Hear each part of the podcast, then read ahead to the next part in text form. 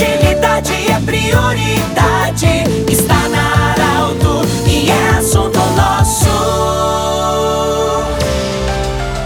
Muito boa tarde, ouvintes da Arauto. Nós estamos com muita alegria iniciando neste momento o assunto nosso desta quarta-feira. Dia do desafio. Unimed, Joliotti Coach e também o Hospital Ananelli, nossos patrocinadores. Eu falei dia do desafio, mas um grande desafio foi vencido quando o União Corinthians sagrou-se campeão brasileiro de basquete. O Diego Puntel, que é o diretor de basquete do União Corinthians, nos visita para falar desta grande conquista. Diego, com a voz recuperada, já mais, digamos assim, poeira no seu lugar, tudo certinho, mas ainda celebrando a grande conquista. Boa tarde, bem-vindo Arauto. O que falar dessa grande conquista do União Corinthians? Boa tarde, Pedro. Boa tarde, ouvintes da Rádio Arauto. Voz tá quase recuperada.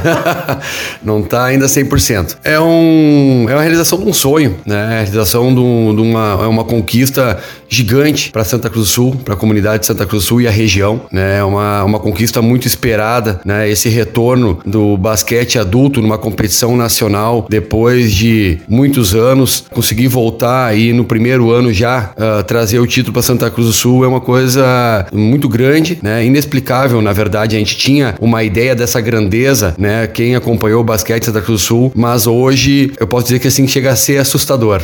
O pessoal abraça mesmo, tem um carinho enorme e está aí o resultado, muito positivo. Há tempos atrás a gente entrevistava o Thiago Resch, que é o presidente do Futebol Clube Santa Cruz. Algo inédito também, o Santa Cruz conquistou a Copinha, campeão em 2020, consequentemente entrou na Copa do, do Brasil. E agora o Corinthians conquista mais uma vez o título nacional do basquete. Como como é que é essa preparação? Vou fazer a mesma pergunta para você que eu fiz na época para o Thiago. Como é que foi a preparação do União Corinthians? Teve a fusão dos dois clubes. Como é que foi essa preparação para alcançar esse top, o título? Pedro, em 2017 uh, ah, nós reformulamos as categorias de base do clube com o propósito de voltar a, a grandes competições nacionais com a base, fortalecer a base para poder chegar a uma competição adulta. Então, em 2000 2018 participamos do adulto, né? Tivemos ótimo resultado e assim a gente veio trabalhando, né? Uh, até chegar a esse momento. Nós sempre trabalhamos com a questão da base,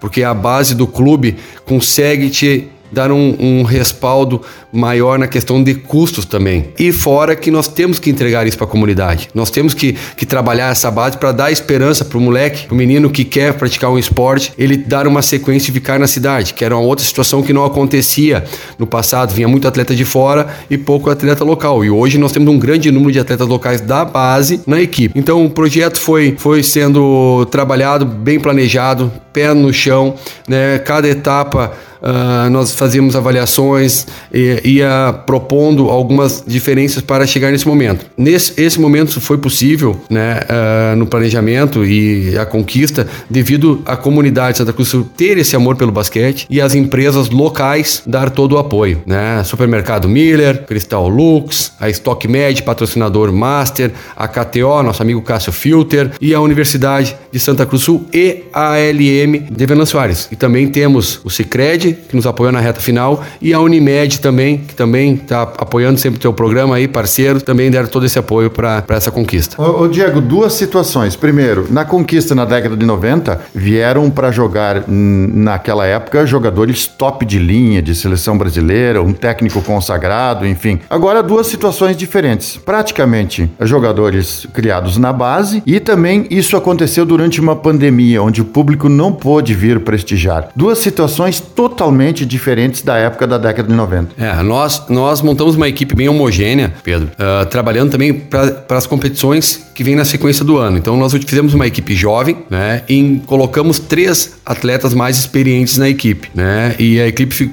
encaixou com uma boa equipe, né? Realmente a pandemia prejudicou um pouco, né? Essa falta de público, essa falta de acesso. O Atos Calderaro, técnico local também, que tem uma trajetória, uma história muito grande em Santa Cruz do Sul no basquete, também teve um ótimo trabalho e conseguimos com essa equipe trazer esse resultado. Ô, Diego, qual é o futuro agora? O que, qual é o projeto agora do União Corinthians em se falar de basquete? Continuamos com as categorias de base. Isso é, é algo que a gente não abre mão dentro do clube de trabalhar com as categorias de base, tanto o basquete masculino quanto o basquete feminino. E estamos trabalhando agora para a equipe adulta o acesso à Liga Nacional de Basquete, né, onde tem um seleto grupo de, de equipes que disputam essa competição. Então estamos trabalhando, estamos conversando com patrocinadores. É um momento de novo que a comunidade deve abraçar o projeto, deve ter, dar aquele abraço. Eu sempre falei, sempre falo e comento, Pedro, que na verdade não é só aquelas empresas de grande porte, é o dia a dia, é a empresa de pequeno porte que quer o almoço, quer a água, que é o que complementa todo o projeto. Então assim, nós estamos agora trabalhando a Liga Nacional para tentar ainda participar esse ano do NBB. Conversamos com Diego Pontel, diretor de basquete do União Corinthians, sobre essa grande conquista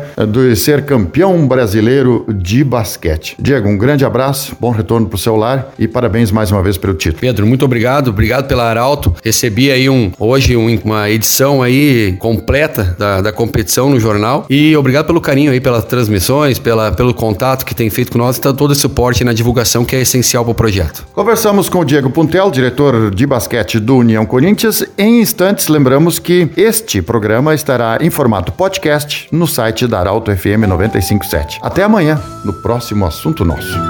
De interesse da comunidade, informação gerando conhecimento.